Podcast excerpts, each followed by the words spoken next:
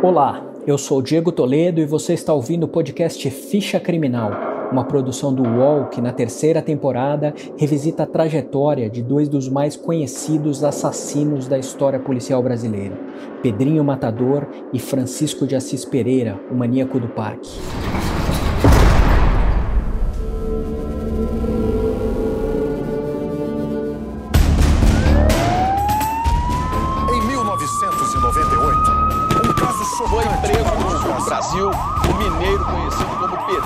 Encontrado no Parque do Estado em 28 de, de julho de 98. O inimigo número um da polícia está na cadeia em São Paulo.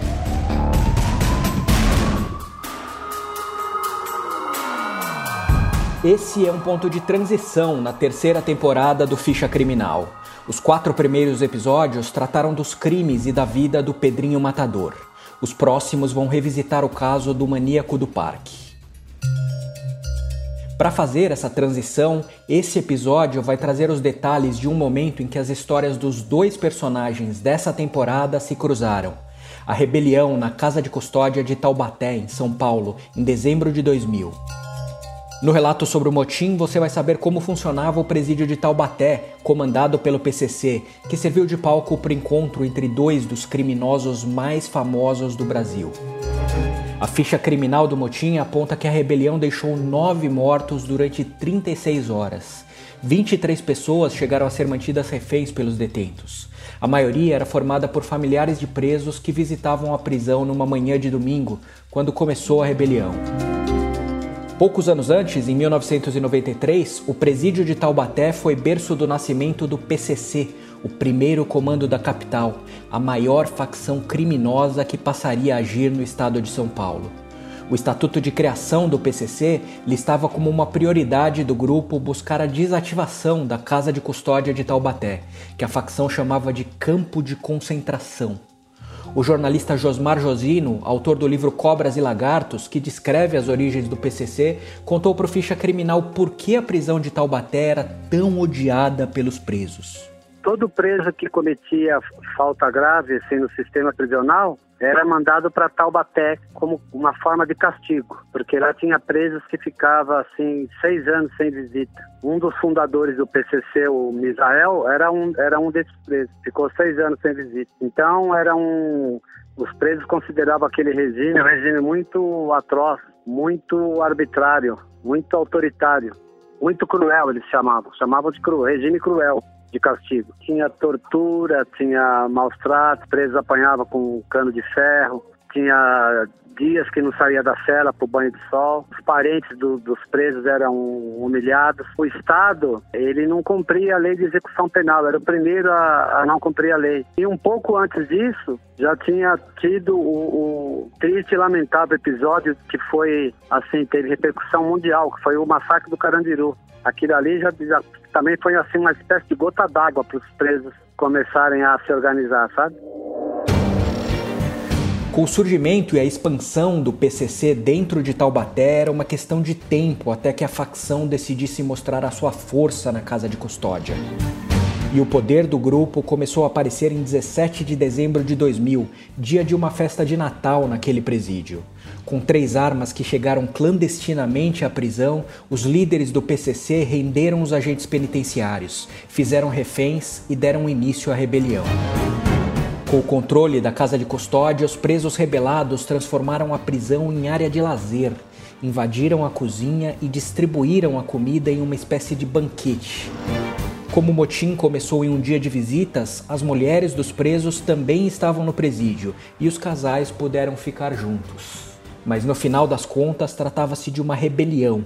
Um grupo de presos tinha a missão de vigiar os reféns e um outro tratou de acertar as contas com os inimigos. O principal alvo eram aqueles que o PCC considerava traidores da facção, como explica o jornalista Josmar Josino. O estatuto também dizia que traidores, que presos que eram da facção e que, e que fossem traidores, considerados traidores por um motivo ou por outro, também poderiam pagar com a própria vida. E esses presos foram acusados de, de fundar uma outra facção quando eles estavam em outros presídios, principalmente o bicho feio. Bicho Feio era o apelido de Antônio Carlos dos Santos, um dos fundadores do PCC mortos na rebelião, assim como Ademar dos Santos, o da Fé. Três dos nove mortos no motim foram decapitados, o que se tornaria uma marca das execuções do PCC no sistema penitenciário. Na época, o jornalista Josmar Josino cobriu a rebelião como repórter de um jornal de São Paulo e ouviu detalhes surreais de como a violência do PCC surpreendeu as autoridades responsáveis pelo presídio de Taubaté. Eles jogaram bola com a cabeça do bicho feio. E aí a juíza foi chamada para ir lá para tentar negociar com os presos. A juíza foi Liserite Aí os presos falaram que tinha decapitado. Ela falou, não acredito que vocês fizeram isso. Aí pegaram a cabeça do bicho cheio, jogaram assim em direção a ela. Ela, segundo os relatos né, que eu coloquei no livro, que, que foram relatos fidedignos assim, de agentes penitenciários, o diretor da época, o José Ismael Pedrosa, que também foi diretor na época do massacre do Carandiru, teve que levar a juíza lá para a sala dele e dar um chá para ela de erva cidreira. Anos depois, em 2005, o José Ismael Pedrosa, que como lembra o Josino foi diretor do Carandiru na época do massacre e da Casa de Custódia de Taubaté quando o PCC surgiu, foi assassinado a tiros por membros da facção. Ficha Criminal volta já. A segunda temporada do podcast Futebol Bandido conta em detalhes a história do assassinato do jogador Daniel e mostra como uma festa de aniversário levou a um crime brutal. As equipes se depararam com um achado de cadáver do sexo masculino. Estavam é, é, com alguns cortes na região do pescoço. Muita raiva. E, gente, eu preciso falar uma coisa para vocês. O Daniel não bateu o carro, não. O Daniel foi assassinado. Você pode ouvir Futebol Bandido no UOL, no YouTube e também nas principais plataformas de distribuição de podcasts. Recebe salário, faz transferência, pagamento, recarga de celular e até empréstimo, tudo sem taxa. PagBank, a sua conta grátis do PagSeguro. Baixe já o app e abra sua conta em 3 minutos. No final de 2000, o Diógenes de Assis Vitório era um agente penitenciário no presídio do Tremembé, que funcionava como uma espécie de unidade de apoio para a prisão de Taubaté. Lá, ele ouviu de presos que foram transferidos a mesma versão sobre como o PCC destruiu a casa de custódia com a rebelião. Um dos presos que conversou com o Diógenes era Demerval Barbosa de Souza, o índio, que atuou junto com a facção no motim de Taubaté, mas acabaria morto em março de 2001, também acusado de traição. Em entrevista para o Ficha Criminal, o Diógenes diz que o índio e outros detentos falavam com naturalidade dos horrores da rebelião. Mas ficava só acompanhando as coisas da custódia lá, falava, ih, juíza passou mal lá porque os caras jogaram a cabeça do. Acho que foi do bicho feio, se eu não me engano, no pé da juíza lá, porque a juíza falou que está acabado com a rebelião, ia mandar, mandar o choque vir. Porque o próprio índio também contou para mim várias coisas que aconteceram lá. Ele falou: ah, tinha cara que ficava sendo torturado a noite inteira, mestre. A noite inteira. Não matava o cara, né? Dava pegava a faca e dava uma pegada no cara, o cara gritava, o cara que o cara ia desmaiar alguma coisa. Não, nem desmaiar não pode, né? Eu nem ficar escutando o cara chorar aqui. O cara ficar gritando de dor, né? ficar escutando isso aí. Não mata. For matar, não mata. Nós ficamos acompanhando as coisas. Daqui a pouco sai a notícia que, que mataram o motoboy, daqui a pouco a SAP foi lá e desmentiu, disse que não morreu nada. Aí eu falei, nós só vamos ficar sabendo quem morreu, o quanto morreu, mas hora que terminar tudo lá. E infelizmente vai que espalhar esses caras, mas nós vamos ficar sabendo dos presos, que é a melhor fonte para nós é os presos. Porque os presos contam, né? Os presos contam também esses fatos, né? Para eles é motivo de orgulho. Né? O motoboy citado pelo Diógenes era Francisco de Assis Pereira, o maníaco do parque. Durante a rebelião de Taubaté, veículos de imprensa chegaram a divulgar que o Francisco teria sido um dos mortos no motim. A informação teria sido inicialmente confirmada pela Secretaria de Segurança Pública de São Paulo, mas foi desmentida horas depois pela Secretaria de Administração Penitenciária. Na época, o Francisco era um dos presos mais comentados do Brasil. Ele ainda aguardava julgamentos por crimes cometidos em 1998 e acabaria condenado a mais de 280 anos de prisão. A fama de estuprador e assassino de jovens mulheres fez do maníaco do parque um homem odiado dentro e fora da prisão. O Francisco era acusado de homicídio pela morte de pelo menos sete mulheres. Outras nove vítimas diziam ter sofrido estupros, roubos e extorsões do maníaco. Na casa de custódia de Taubaté, o Francisco ficava preso em uma cela isolada, na mesma ala onde Pedro Rodrigues Filho, o Pedrinho Matador, também cumpria pena. Em uma entrevista para a TV Record, logo depois da chegada do maníaco do parque a Taubaté, em 1998, o Pedro deixou claro que o Francisco estava jurado de morte. Tem um monte aqui para ser morto. Inclusive aquele que chegou esses dias lá, não posso ver ele de longe e me dá mão nojo, ó. Aquele estuprador que matou uma mulher lá no maníaco do parque lá. Dá nojo quando eu vejo esse cara. Esse cara estraga a gente, rapaz. Agora, um dia para ir embora, eu acabo com um desgraça desse aí. Hoje em liberdade, depois de mais de 40 anos atrás das grades, o Pedrinho Matador ainda tem na memória as lembranças de quando conviveu à distância com o maníaco do parque em Taubaté. Em uma das conversas que eu tive por telefone com o Pedrinho, ele recordou que fez uma ameaça direta ao Francisco quando os dois se viram pela primeira vez, mas o rival reagiu de forma desafiadora. Eu estava correndo no pátio, correndo, que eu fazia seis horas de física por dia na época. Aí, aí vem ele junto com, com os guardas para levar lá pro seguro, lá em cima. Aí o guarda falou, Pedrinho, isso aqui é o maníaco do parque. Aí eu olhei bem pra cara dele e falei assim, aí, maluco, pode estar tá faltando um dia pra mim ir embora. Se eu pegar você, você tá perdido, eu arranco sua cabeça. Falei pra ele, sabe que ele fez? Cuspiu na minha cara, eu saí fora pegou no ombro, pela grade. Que a grade cercava, entendeu? Mas, mas você vê que eu não consegui matar ele. Mesmo marcado para morrer, o Francisco não foi morto nem pelo Pedrinho nem pelos líderes da rebelião. Menos de um mês depois do motim, em entrevista para o jornal Agora São Paulo, o Francisco disse que foi rendido pelos presos e obrigado a desfilar no meio dos detentos. Conhecido na prisão como Chico Estrela, o Francisco contou que foi colocado em uma cela junto com os nove presos jurados de morte. Quando ia começar a ser espancado, um dos líderes da rebelião teria impedido e dito que nenhum outro detento deveria pôr a mão no maníaco do parque. Apesar do Francisco dizer para o jornal que saiu ileso do motim, a maioria dos relatos de quem acompanhou a rebelião indicam que não foi bem assim. O maníaco do parque teria sido alvo de intimidação e violentas agressões. As mulheres de outros presos contaram para o jornalista Josmar Josino que o Francisco só não foi morto porque os líderes do PCC temiam que isso ofuscasse a rebelião. Os presos eh, disseram para as mulheres, para as mulheres deles que eram minhas fontes, que não mataram o, o, o maníaco do parque porque ele era considerado um troféu lá, não era, não era para deixar ele morrer porque se ele morresse, ele era um preso que estava muito em evidência na época, porque os, os crimes que ele, que ele cometeu é, tiveram muita repercussão. Ele foi acusado de matar nove mulheres no, no, no parque lá do estado, uma área até assim num bairro um pouco nobre, né? Não muito nobre, mas uma área nobre, perto do zoológico. Então, os crimes tiveram uma repercussão assim nacional, acho que até mundial também. Então, se na, na, na visão dos presos, se matassem o maníaco, é, a imprensa só iria noticiar a morte do maníaco e não iria dar importância para a reivindicação deles naquele dia. Por isso que ele foi poupado. Porém, é, ele tomou uns cascudos ainda. E, e, se não, e não fosse o Marcola e o Sombra, que na época eram assim, é, o homem mais forte do PCC, na, naquela época, é, o maníaco tinha morrido mesmo. Marco Williams Erbas Camacho, o Marcola, é até hoje apontado como o principal líder do PCC. Jaidemir Carlos Ambrosio, o Sombra, foi considerado o grande mentor da rebelião em Taubaté. Em fevereiro de 2001, o Sombra liderou uma mega rebelião em 36 penitenciárias de São Paulo, em uma das primeiras grandes demonstrações de poder do PCC.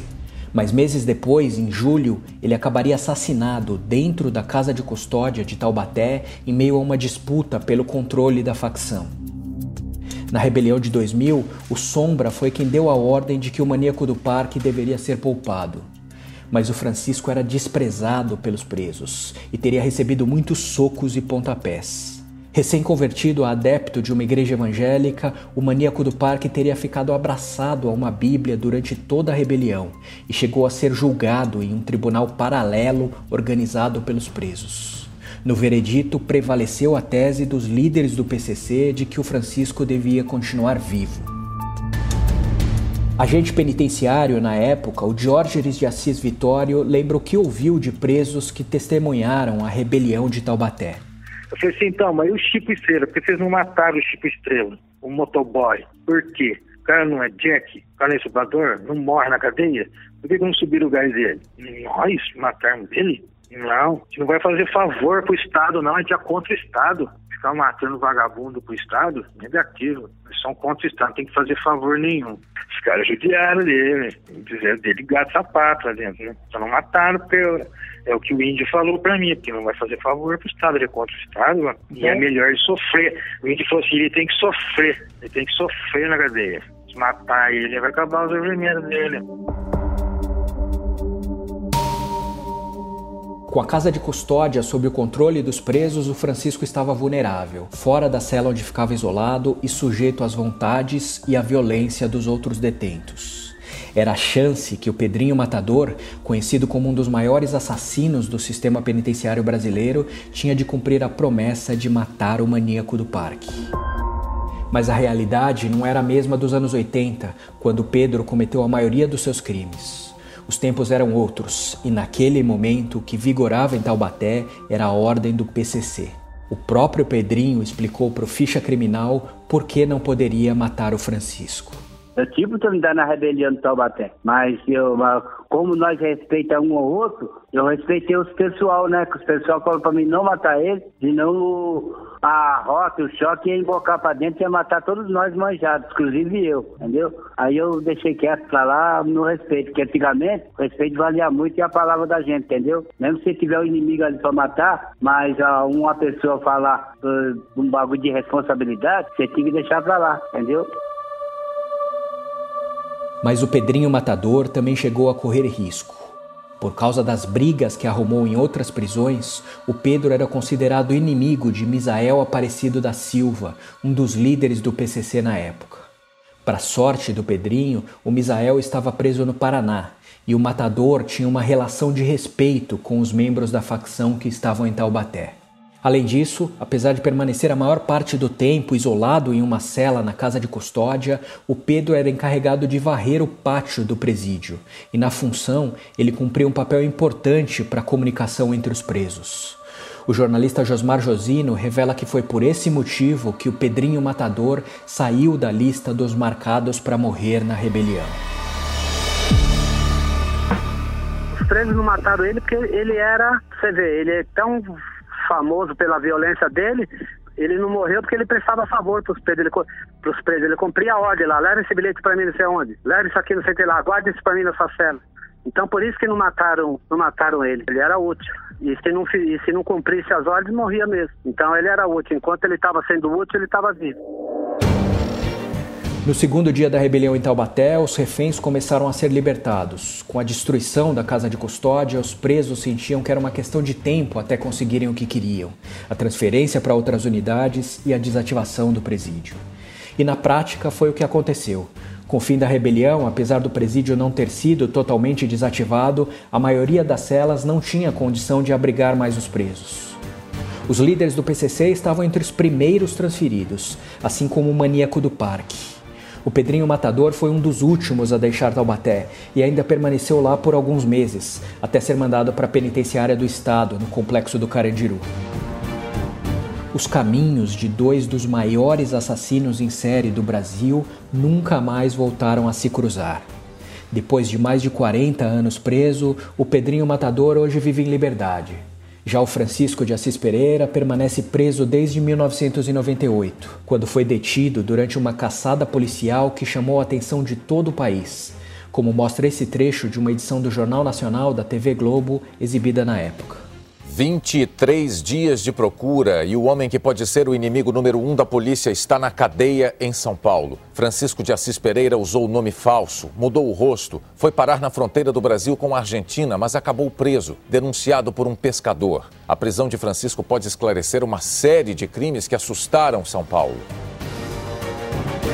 Você vai ouvir os detalhes dos crimes, da prisão e da trajetória do maníaco do parque nos próximos capítulos dessa temporada.